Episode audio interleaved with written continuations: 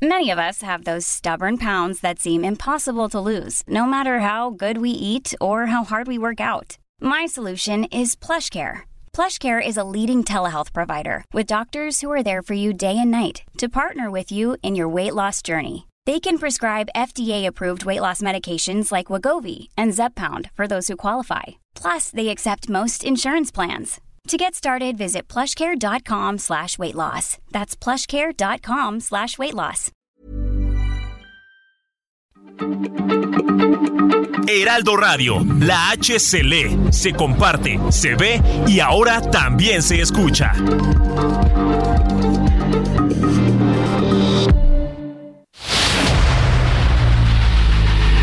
El dedo en la llaga.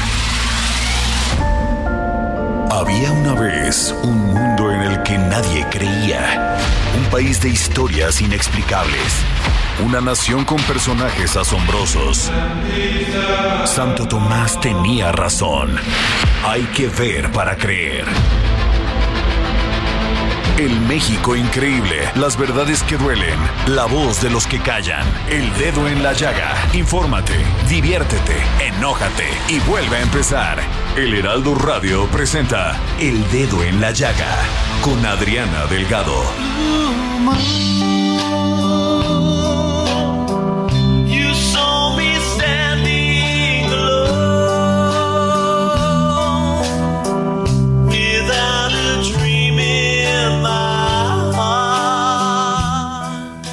Iniciamos este dedo en la llaga con esta canción que es el himno del Manchester. Se llama Blue Moon.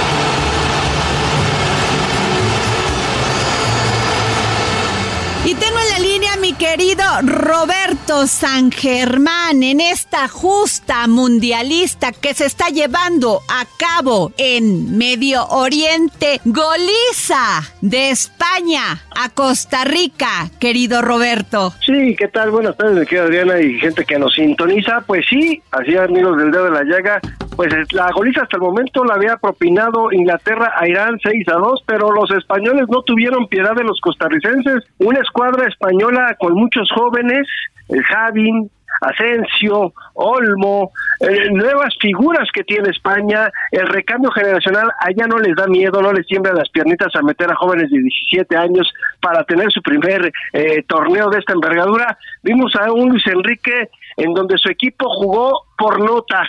Costa Rica ni las manos metió y pudieron haber sido más si no es por Keylor Navas. Siete goles y se fueron leves. La verdad es que vimos a una España muy dominante, son protagonistas. Yo creo que van a buscar también llegar por el título de este campeonato y tienen todo para hacerlo. Tendremos que verlo con un equipo un poco más fuerte, Desgraciadamente Costa Rica ni las manos metió, como se dice vulgarmente. Los ticos llegaron, no se espantaron, pero simplemente no pudieron ver el balón. El famoso tiki-taka de los españoles fue muchísimo. En, en las estadísticas son brutales. Más de mil toques tuvo España en este partido. Nada más fallaron 70 pases. 70 pases de mil que tocaron. Imagínense ustedes cómo fue el dominio español. Costa Rica, pues se lleva goliza de miedo 7 a 0, España líder de su grupo y también hubo sorpresa porque unas horas antes la escuadra alemana le pasó lo mismo del 2018. Oye, es el- este, este es, torneo. este es eh, la justa mundialista de las sorpresas, Roberto. Sí, sí, creo que más bien la, la de Arabia, esa fue la sorpresa. Creo que Alemania le está pasando algo, el recambio de generacional está costando mucho trabajo, el también que no salgan sus jugadores de su país a otros fútboles, que el Bayern Múnich esté comprando todo el talento. Sí, si sale un jugador del Werder Bremen, se lo lleva el Bayern Múnich. Si sale uno del Eintracht Frankfurt, se lo lleva el Bayern Múnich. Si sale uno del Borussia Dortmund, se lo lleva el Bayern Múnich. Entonces, creo que eso de estar acaparando a los jugadores dentro del territorio no le está funcionando para este tipo de torneos. A lo mejor para la Champions le funciona, pero para ya este tipo de torneos donde tienes necesitas el roce internacional, los estamos viendo. La sorpresa fue el torneo anterior contra México, primer partido y lo pierden 1 a 0.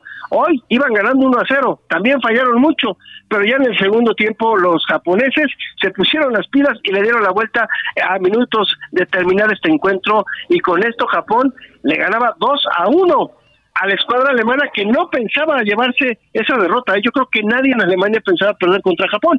Así que pues sí se dieron este, este tipo de sorpresas. También más tempranito el equipo de Croacia y Marruecos empataron a cero. Ahí lo interesante es que tuvimos a una árbitra mexicana. Ella fue la auxiliar número cuatro. Ella no estuvo en el campo, pero estaba ahí la árbitra mexicana, ¿no? Entonces, eso fue interesante también por nosotros ahí en el campo de juego. Y ahorita pues, se está llevando a cabo otro de los duelos Sí, y vamos a ver cómo termina este partido entre Bélgica y Canadá, que será el último de la jornada. Los eh, belgas se fueron al frente 1 a 0 al minuto 44. Ya había fallado un penal el señor Davis por parte de los canadienses al minuto 8. ¿Cómo va a terminar este partido? No lo sabemos, pero creo que Bélgica se va a llevar los tres puntos. Y la verdad es que para CONCACAF muy malos resultados hasta el momento. La goliza de Costa Rica, el empate de Estados Unidos con Gales, México su empate con Polonia y Canadá estaría perdiendo con Bélgica. ¿Qué quiere decir? Que simplemente la confederación en donde jugamos nosotros un nivel es paupérrimo y tendría dos puntos de posible 12 puntos que podrían llevar. Pues muchísimas gracias, querido Roberto San Germán. Como siempre, todas tus opiniones y análisis es de un hombre informado y un hombre conocedor del fútbol. No, gracias, gracias. Para eso estamos, me queda Adriana, y estamos aquí para servirles. Que pasen bonita tarde y provecho a los que están comiendo. Pues gracias, Roberto. Gracias.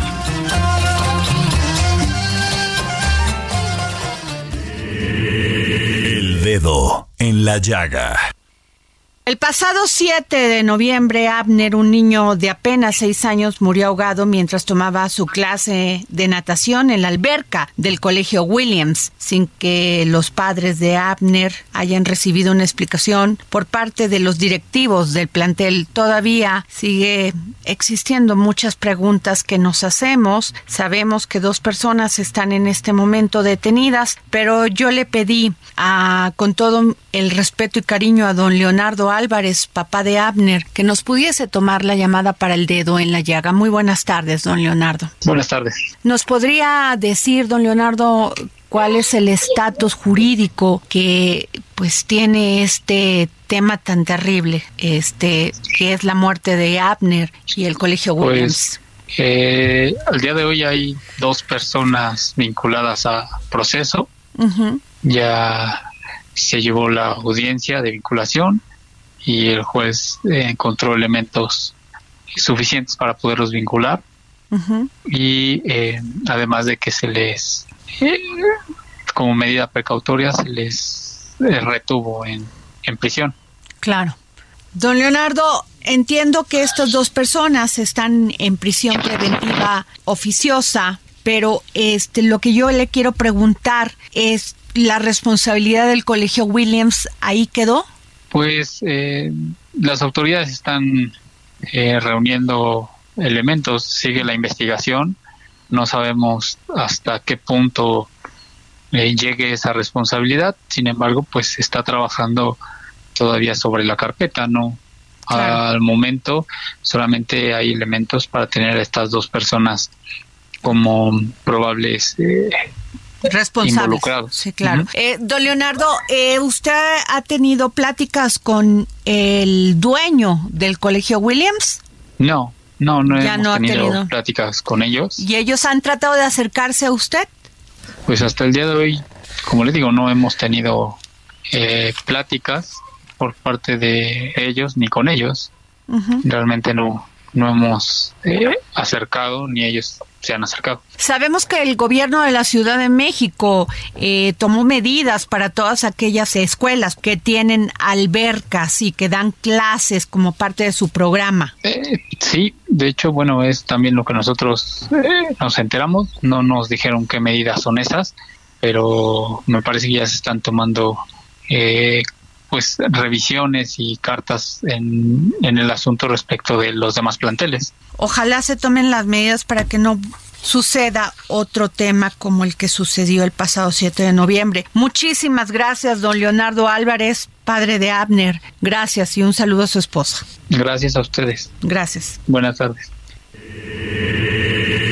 El dedo en la y aquí en el dedo en la llaga, nunca olvidamos, nunca olvidamos las tragedias, como es una mujer muerta cada día. Desgraciadamente eso es lo que pasa en nuestro país. El pasado 31 de octubre, Ariadna Fernanda López Díaz, una joven de tan solo 27 años de edad y madre de un niño de 5 años, fue encontrada sin vida y con signos de violencia en una carretera de Tepoztlán, Morelos. Durante estos días hay versiones que se contradicen unas con otras. Ernestina Godoy, fiscal de la Ciudad de México, directamente, así como la jefa de gobierno Claudia Sheinbaum, acusan a Uriel Carmona de ocultar información y de no llamar a las cosas por su nombre. En el caso de Ariadna, es claro que hay una línea de investigación y esa línea de investigación tiene que ser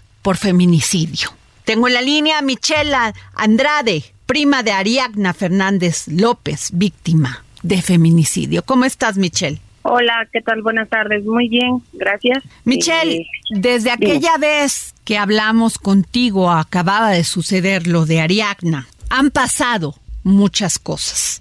Estos es. dimes y diretes de las autoridades, tanto como la de Morelos como la de la Ciudad de México. Después de que detuvieron a Rautel y a su novia Vanessa, pues han salido a flote toda la información y las cámaras han señalado perfectamente cómo se dieron esas horas después de la muerte de Ariadna Fernanda López. ¿Qué nos dices tú, Michelle? Tú, como familiar de Ariadna, ¿están en este momento tranquilos de cómo se está llevando la investigación?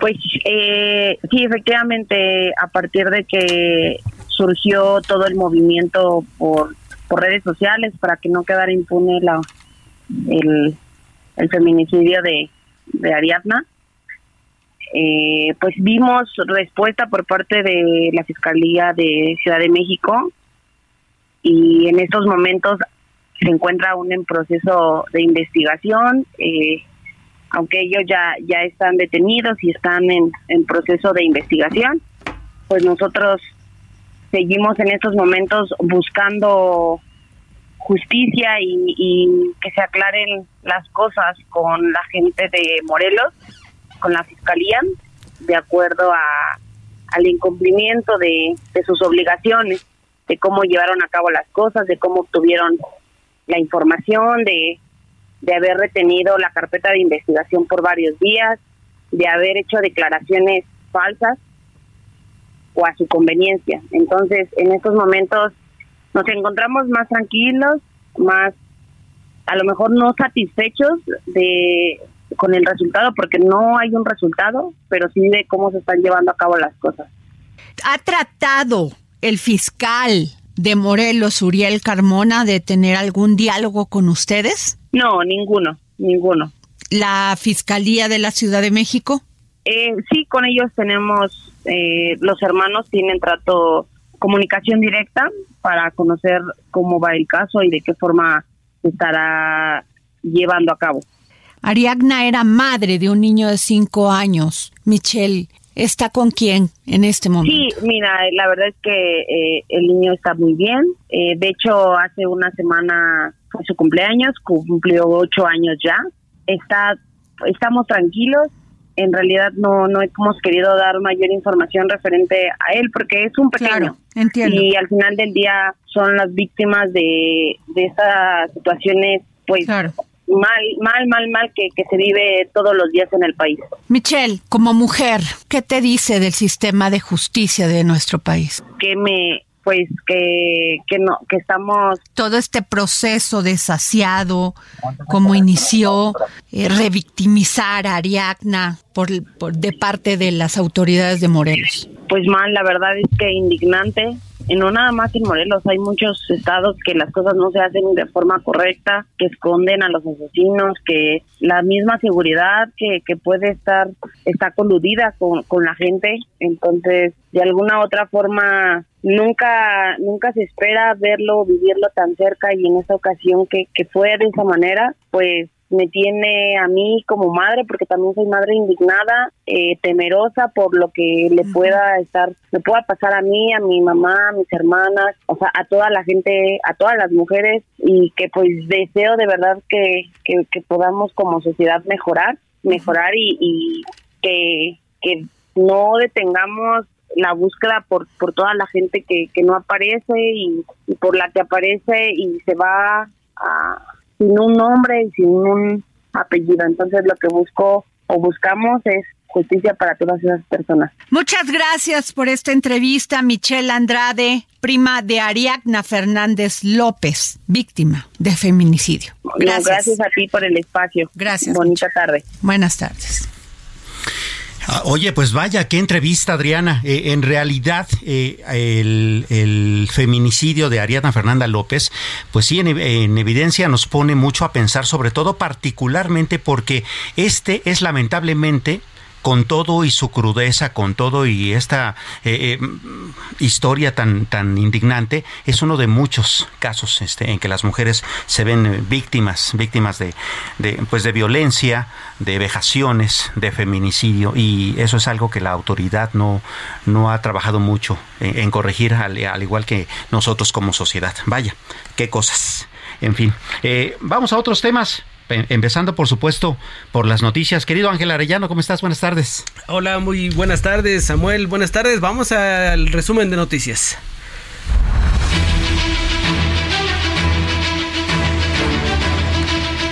Y nos vamos al estado de Jalisco, ya que lo mencionaba Adriana en esta entrevista sobre el caso Ariadna pues en otros estados también están padeciendo feminicidios.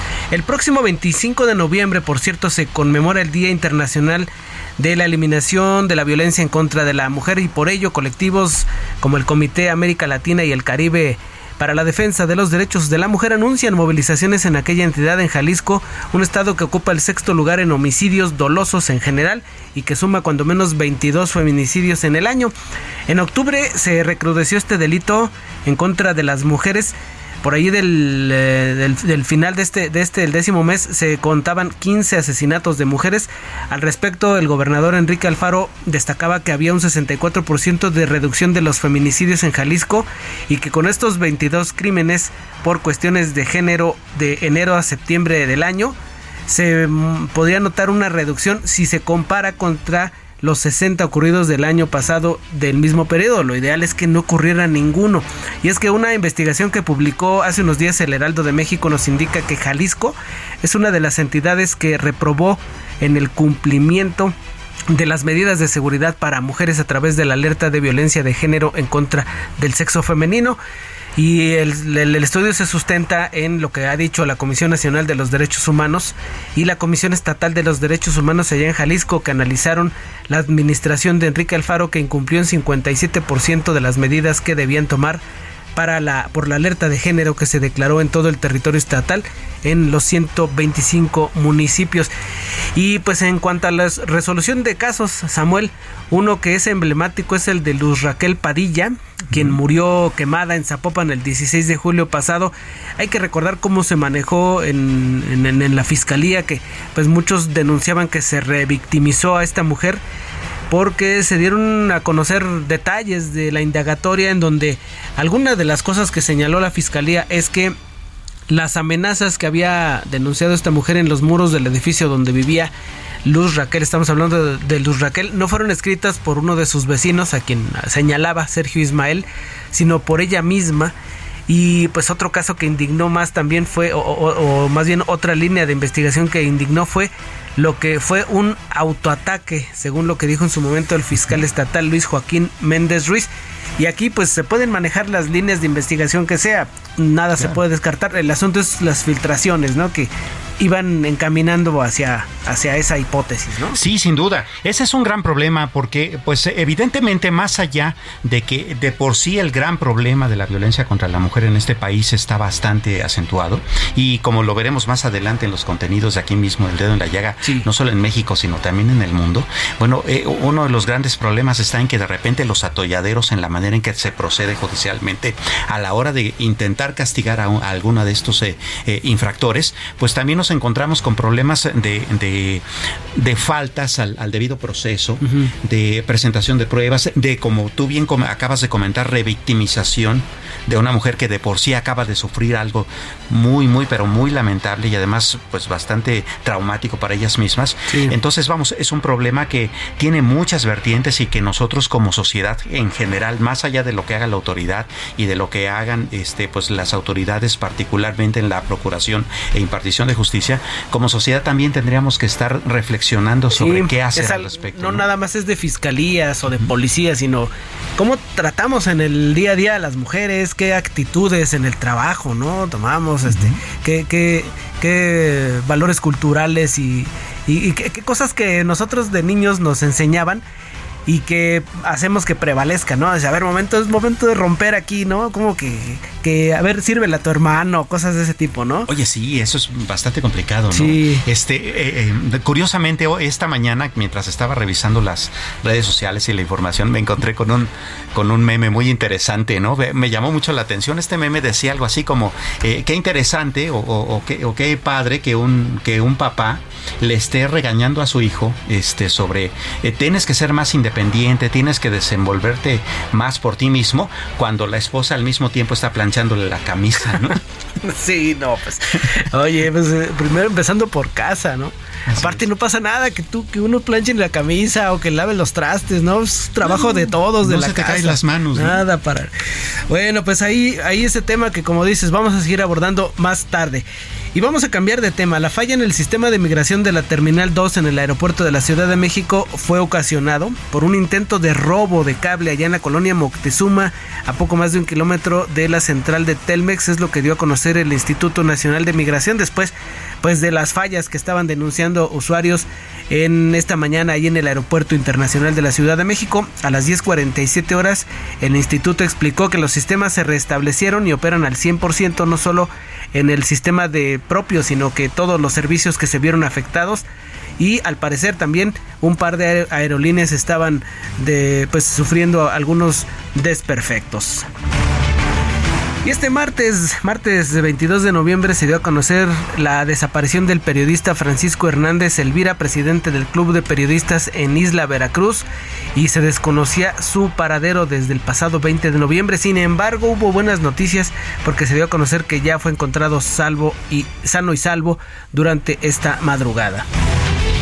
Y en otra noticia, Samuel, quiero que prepares ya tu, tu frac o que acostumbras llevar a las bodas porque la jefa de gobierno de la Ciudad de México dice que se nos casa. Se nos casa la jefa de gobierno. Claudia Sheinbaum anunció que se va a casar próximamente. La mandataria capitalina dio a conocer la información. Su actual pareja es Jesús María Tarriba es eh, doctor en ciencia física por la Universidad Nacional Autónoma de México, así que pues hay que prepararse por si nos invitan, Samuel. Sí, estaría bien. Oye, oye, además este toda una historia de esas que, que se cuentan también en, las páginas sociales, ¿no? Porque entiendo que él era eh, compañero de ella desde la carrera, ¿no? Se conocen de hace muchos años, aparece de repente con ella, ¿no? Hace un tiempo contó parte de su historia, ¿no? Este, pero ya como que se había quedado en el olvido, pero pues ahorita regresa y pues nos da la sorpresa la doctora bueno, En una de esas se convierte en el primer caballero de la nación, podrían decir, por aquello de la corcholatería, ¿no?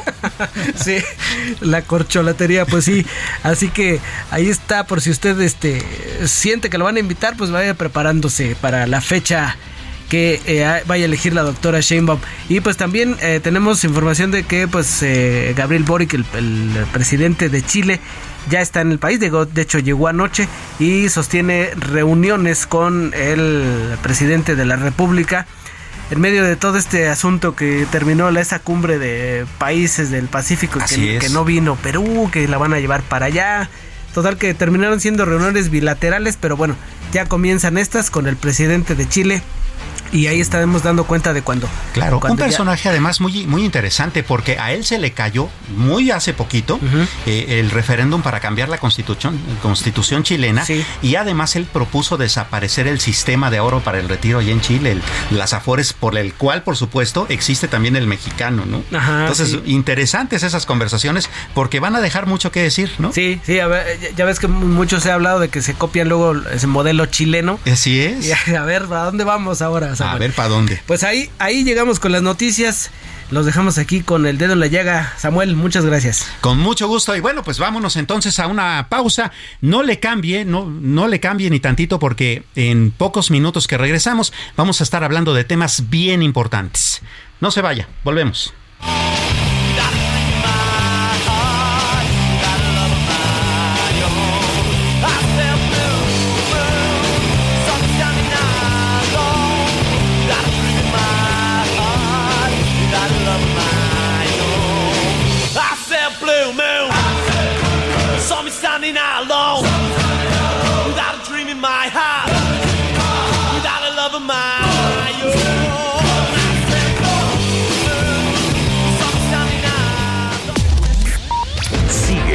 Adriana Delgado en su cuenta de Twitter arroba Adri Delgado Ruiz. Además, te invitamos a enviar tus opiniones y comentarios en texto o por mensaje de audio a través de WhatsApp al 55 2544 3334. Y si quieres escuchar El Dedo en la Llaga de El Heraldo Radio, en cualquier momento y donde quiera que te encuentres, descarga el podcast disponible en Spotify. There's never been a faster or easier way to start your weight loss journey than with PlushCare. PlushCare accepts most insurance plans and gives you online access to board-certified physicians who can prescribe FDA-approved weight loss medications like Wigovi and Zepbound for those who qualify. Take charge of your health and speak with a board-certified physician about a weight loss plan that's right for you. Get started today at plushcare.com slash weight loss. That's plushcare.com slash weight loss. plushcare.com slash weight loss. Y iTunes.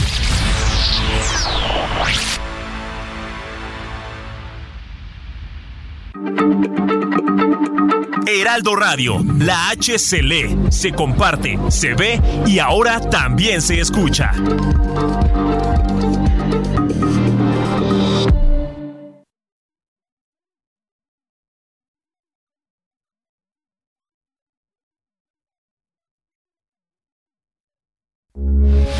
Heraldo Radio, con la H que sí suena y ahora también se escucha.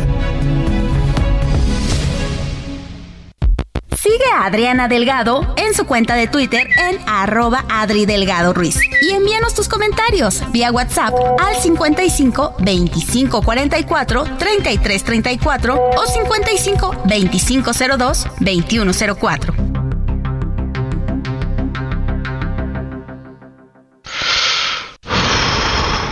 El 12 de noviembre se conmemora el Día Mundial contra la Neumonía, una enfermedad que cobra miles de vidas en México al año, especialmente en niños y personas mayores. Hoy es posible prevenirla gracias a las vacunas. Consulte con su médico sobre las recomendaciones de vacunas disponibles.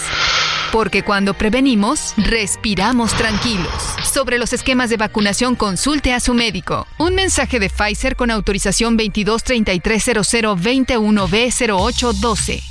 Adriana Delgado. Entrevista en exclusiva a Luis Antonio Ramírez Pineda, director general de Nacional Financiera y el Banco Nacional de Comercio Exterior. Esta pregunta a lo mejor le parezca muy obvia, pero ¿se enfrentó usted a ser funcionario y se enfrentó usted a ser ser humano, era la expresión, en un momento terrible, en un momento donde, como usted me dice, estaba desmantelado el ISTE. ¿Cómo encuentra usted sus finanzas?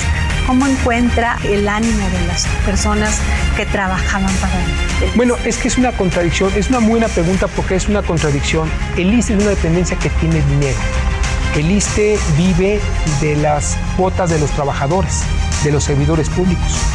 Hoy el ISTE tiene más de 100 mil millones de pesos en sus cajas. Sea, el, el ISTE tiene invertido en cuentas bancarias más de 105 mil millones de pesos, pero no se los permiten gastar. ¿Por qué? Porque en la reforma del 2007 que, que se hizo este, por parte del Congreso en esas épocas, eh, se, se hizo que el ISTE fuera una dependencia de control directo, es decir, que dependía directamente de Hacienda. Y entonces Hacienda es la que decide cuándo sí y cuándo no abrir la llave. Entonces, desde entonces, desde que el ISTE pasa a ser una, una entidad con, de control directo bajo la égida de Hacienda, entonces de nada se sirve que al ISTE le den una autorización de cuánto dinero va a ejercer si a mitad del año le quitan ese dinero. Es decir, a Alice le dicen, usted va a gastar 100 pesos en el año, pero a mitad del año le, dicen, sabe que ya no va a ser 100 pesos, usted va a gastar 70 pesos. Y, en el último eh, tramo del año le dicen, ya no va a gastar eso, va a gastar 20 pesos menos. Al, al final terminas gastando la mitad. Así no puedes hacer planeación, así no puedes hacer eh, inversión en infraestructura, así no puedes hacer un, diseño serio de institución porque el ISTE juega en la balanza de las finanzas hacendarias, lo cual hace que el ISTE esté atado de manos. Pero el ISTE es una institución con dinero, tiene dinero ahí y por eso el presidente dice, bueno, tenemos que rehacer todo esto porque no se vale que el derechohabiente esté metiendo su dinero mes con mes y el ISTE no puede invertirlo. Entonces es parte de las herencias del modelo de económico que tenemos que ir cambiando porque el ISTE no está pobre, el ISTE es una, una, una institución muy abundante en recursos. ¿Y por qué subrogar los servicios? Eso es justamente, eso es justamente la contradicción.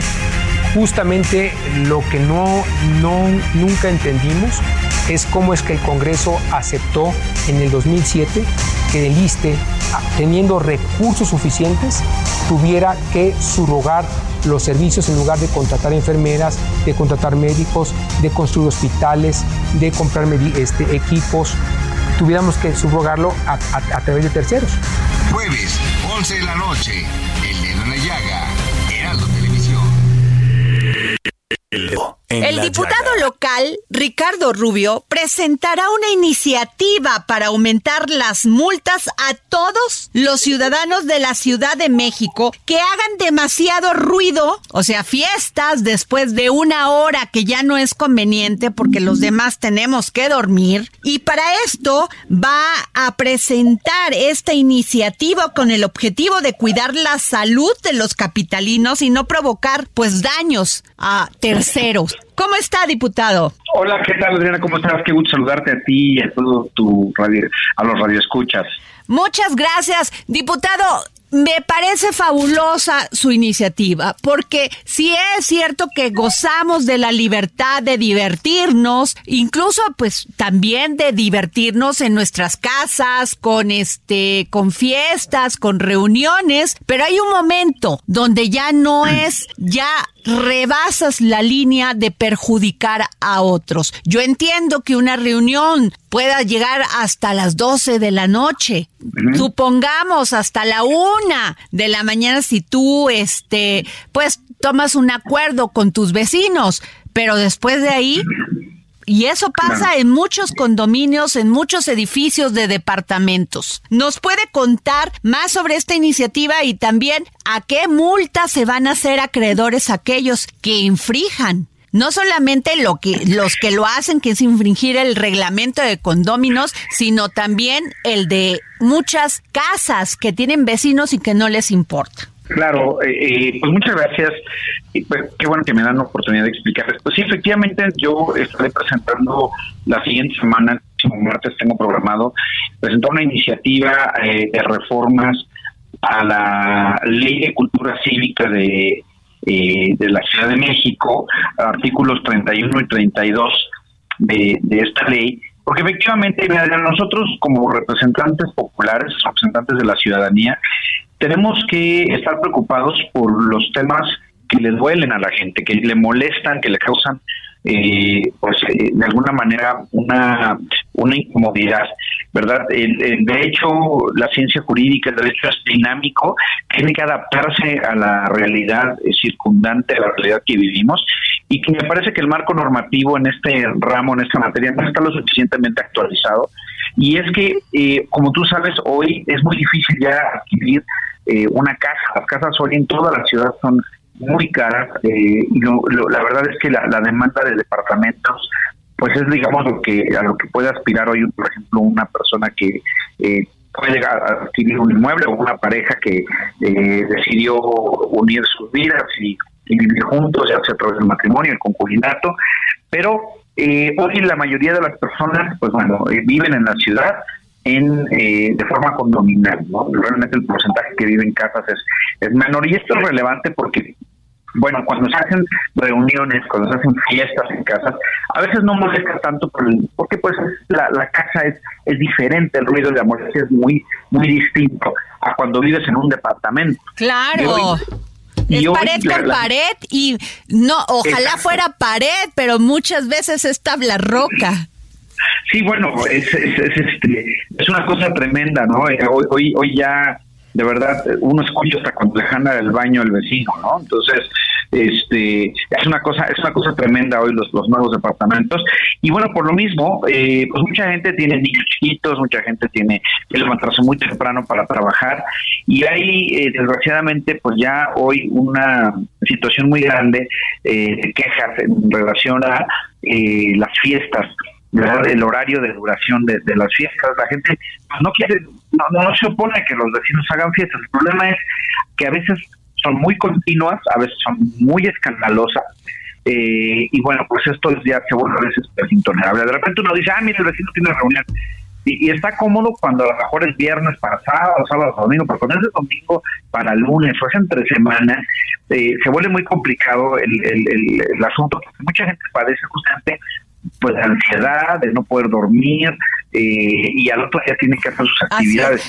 Y esto, pues bueno, usted tú sabes que el derecho de uno termina hasta donde Así es. Diputado, estoy aquí eh, revisando su iniciativa y usted propone multar hasta por 14.914 pesos y hasta con 72 horas de arresto a todos aquellos que alteren el orden público y causen ruidos a través de cualquier medio. Sí, claro, mira, aquí eh, lo, que yo estoy proponiendo efectivamente es que, eh, bueno, pues se sancionen de, de 70 a, 100, hasta 155 unidades, es decir, eh, más o menos de 6 mil hasta los 14 mil pesos. Claro. Y eh, un arresto que va eh, de 48 a 72 horas o hasta de 20 a 36 horas de trabajo en favor de la comunidad, ¿no? Claro. es algo pues que amerite eh, cárcel, ni mucho menos, pero sí una sanción que, que, te haga eh, reflexionar sobre sobre el, modo de, vivir a veces de, que, se tiene. Y bueno, eh, la, la, idea de esto es justamente hacer que la gente eh, inhibir esta conducta, que la gente sepa que esto tiene una, una consecuencia. Y bueno, yo estaré proponiendo que, bueno, pues obviamente que si, alguien causa esta, esta molestia, pues tendrá que, presentar, por ejemplo, un ciudadano Oh, claro. Tendrá que ir al, juez cívico, llevar este, a lo mejor eh, algunos eh, testimonios, algún policía que haya recurrido, algún otro vecino que, también haya causado molestia, y en el juez cívico ya, eh, una vez valoradas estas pruebas, se podrá imponer esta, esta determinación ya sea la multa, el arresto o las horas en favor de la comunidad.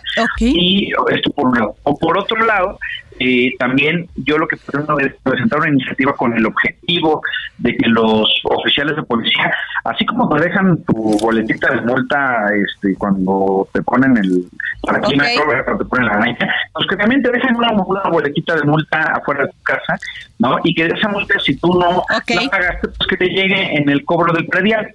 ¿No? Muy bien. Que te lleguen el cobro del predial y ya, pues si alguien está rentando, pues bueno, tendrá que enfrentar las consecuencias con su arrendatario, con su arrendador, sobre, sobre el tema del predial, ¿no? Tendrá que pagar la multa que, que, se le esté imponiendo por esta razón, de, modo que no te escapes de la sanción. Pues, Porque si no, va, a ser letra muerta, ¿no? Claro, pues muchas gracias, diputado Ricardo Rubio, diputado local del PAN. Muchas gracias. Es un honor. Muchísimas gracias por la oportunidad. Estamos para servirles. Vaya, pues eh, Bastante interesante el tema, querida Adriana. Y sí, en efecto, pues eh, cuidado, ¿eh? Ahora que hagan sus posadas no sean ruidosos porque los van a multar y al parecer sería bastante severo el asunto. Y vamos a tratar más temas importantes, temas que tienen que ver además con las mujeres, que ese es un tema muy importante aquí en El Dedo en la Llaga. Y por supuesto, pues bueno, estamos aquí ya en la mesa con Daniela Zambrano, ella es editora del suplemento Mente Mujer de El Heraldo de México y, y Sayuri López, colaboradora justamente de este segmento del, del Heraldo de México impreso. Y es que este viernes es el día naranja. Así es. Cuéntanos, Daniela. Justamente, Samuel, pues muchísimas gracias por, por la presentación y por el espacio. Pues sí, como bien ya lo decías, el 25 de noviembre se conmemora el Internacional de la Eliminación de la Violencia contra la Mujer y justo el color de este día pues es el color naranja, ¿no? Y con motivo de este día pues tan importante que, estamos próximos a conmemorar, en Mente Mujer trabajamos un texto eh, para dar un panorama un poco general de cómo está la violencia contra las mujeres en el mundo. Y bueno, nada más como dato, Samuel, quisiera comentarles que en el mundo aproximadamente una de cada tres mujeres ha experimentado violencia física o sexual. Esto es aproximadamente 736 millones de mujeres en el mundo y normalmente esta violencia es ejercida principalmente por su pareja sentimental. Y bueno, eh, esta nota para que nos hable un poquito más sobre el contexto. Aquí está Sayuri López. Sayuri. Sí, muchas gracias. Números súper alarmantes. Sí, alarmante. Justamente hoy la ONU sacó un, este, un informe en el que dice que 56% de las mujeres que fueron asesinadas en el mundo fue por, por su pareja sentimental o un familiar cercano. Esto quiere decir que aproximadamente cada hora mueren cinco personas, bueno, cinco mujeres. Cinco mujeres a consecuencia de estos abusos que en general vienen dentro de su mismo hogar. sí, principalmente es dentro del, del, hogar. Y bueno, ante esta situación, pues varios países han regulado pues legislaciones para evitar o tratar de restablecer este el órgano en contra de la mujer y al menos 158 países en el mundo ya tienen legislaciones en este tema específicamente en el entorno familiar y también hay 141 países que lo hablan específicamente pero en el entorno laboral que también es un tema muy importante, ¿no? Que luego poco se habla, pero el problema, el mayor problema en esta situación es que aunque haya legislaciones, no se cumplen. Claro, Claro, e, e incluso intentando ponerlo un poco más en contexto, eh, tratando de aderezar un poco estas cifras. En el mundo en este momento hay 207 países y territorios.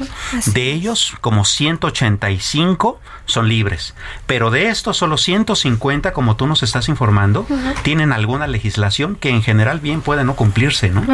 Pueden no cumplirse o están este, hechas no como lo, lo media la ONU, ¿no? O sea, está hecho prácticamente como se dieron a entender ellos y o muchas veces las mujeres ya mejor ni lo denuncian, ¿no? No denuncian la, la violencia o tanto física o psicológica no es denunciada. ¿Por qué? Porque no se cumple.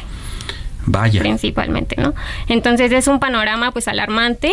Aquí en México la primera legislación que se hizo fue en 2007 y en octubre pasado se hizo una reforma.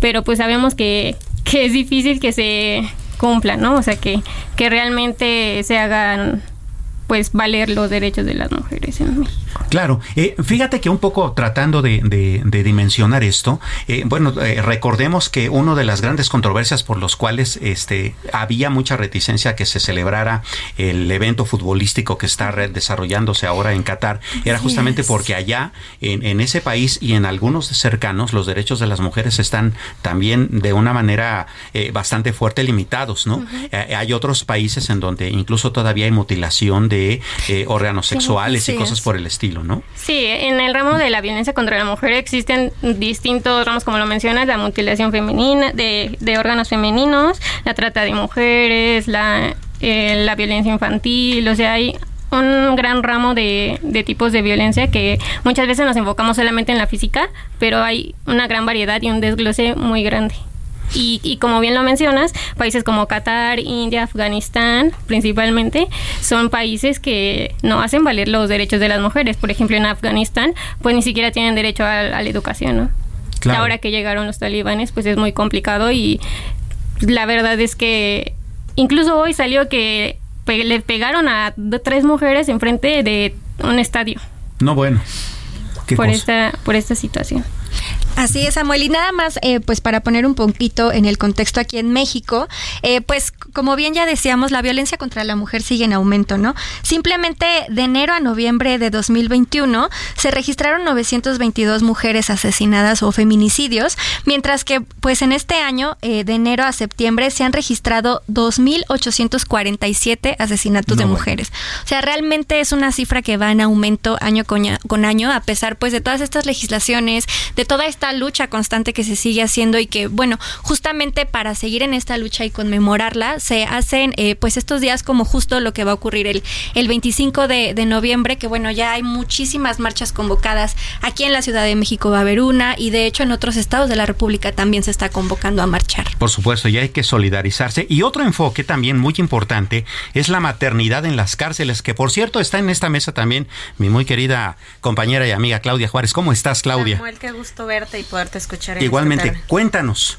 Híjole, pues la semana pasada justo abrimos como el debate en esta mesa de eh, pues esta tan terrible situación de las mujeres y de cómo se ha visibilizado de una manera no tan eficiente.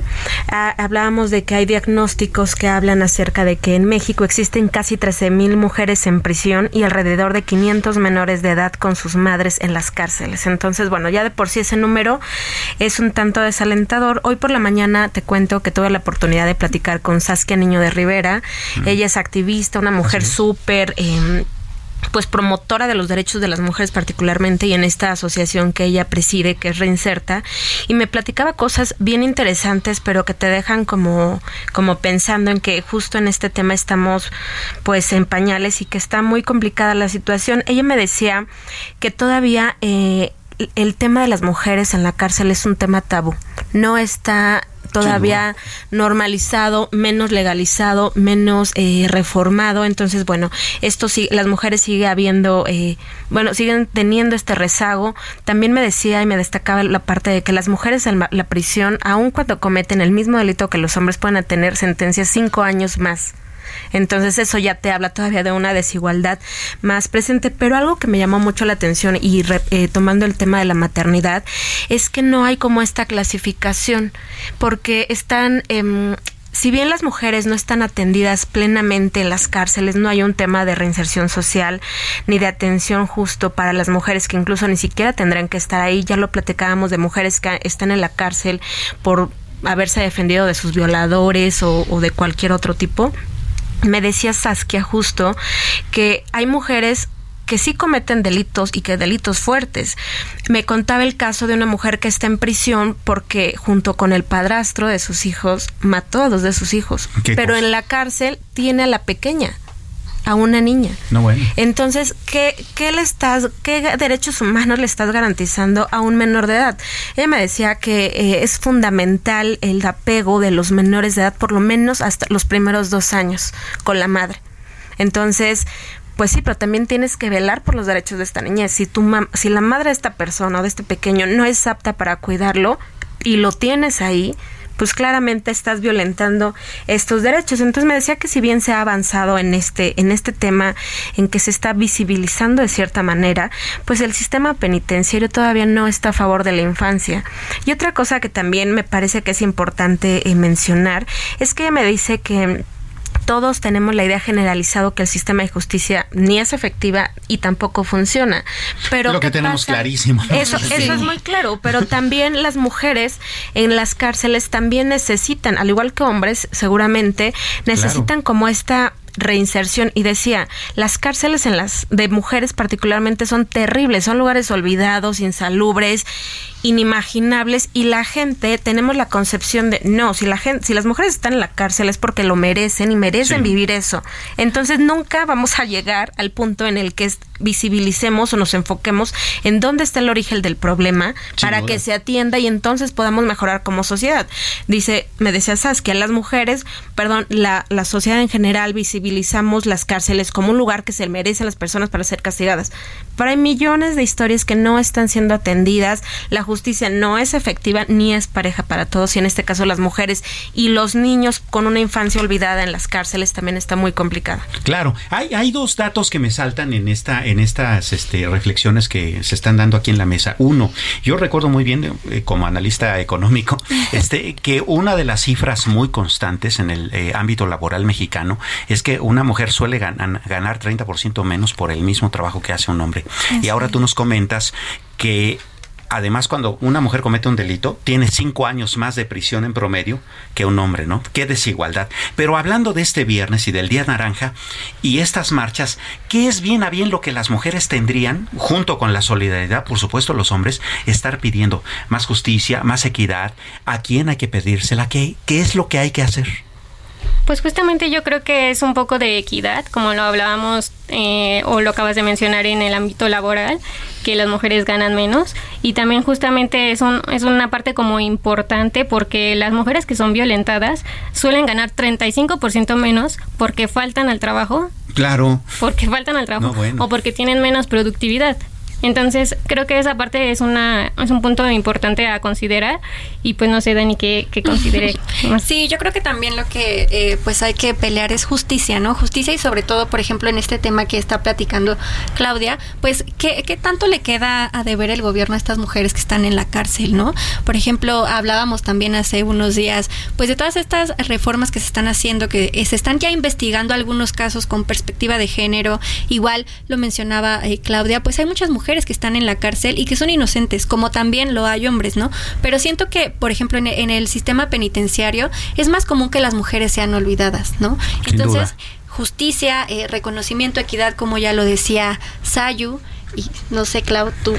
Eh, justo con en temas económicos que, como bien dices, es tu fuerte, claramente hace falta presupuesto para el sistema penitenciario, ¿no? Eh, hay uh, un dato nada más para que lo tengan también. El 70% de los penales mixtos es una doble reclusión para las mujeres porque no hay esta capacidad de, diferenciar o de mantenerlas en el área que realmente les corresponde. Entonces, de parte del Estado creo que es eh, no solo la justicia social, sino el tema de presupuesto y darle atención y visibilizar a las mujeres. Sin duda, pues vaya que es un asunto que hay que reflexionar en todos estos, en, todos estos ámbitos, porque vamos, la injusticia y la violencia contra las mujeres está presente sistémicamente. Pues muchas, muchas gracias, Claudia. Muchas gracias, Daniel. Daniela. Muchas gracias a Yuri. Yo soy Samuel Prieto, a nombre de Adriana Delgado, titular de El Dedo en la Llaga, pues eh, le dejamos con estas reflexiones. Que tenga usted muy buena tarde y muy buen provecho.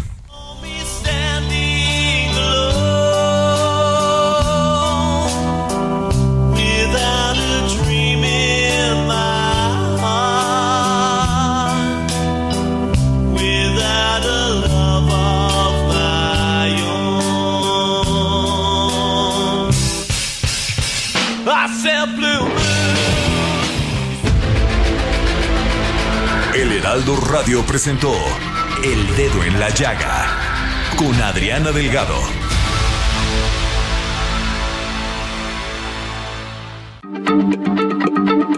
Heraldo Radio, la H se lee, se comparte, se ve y ahora también se escucha.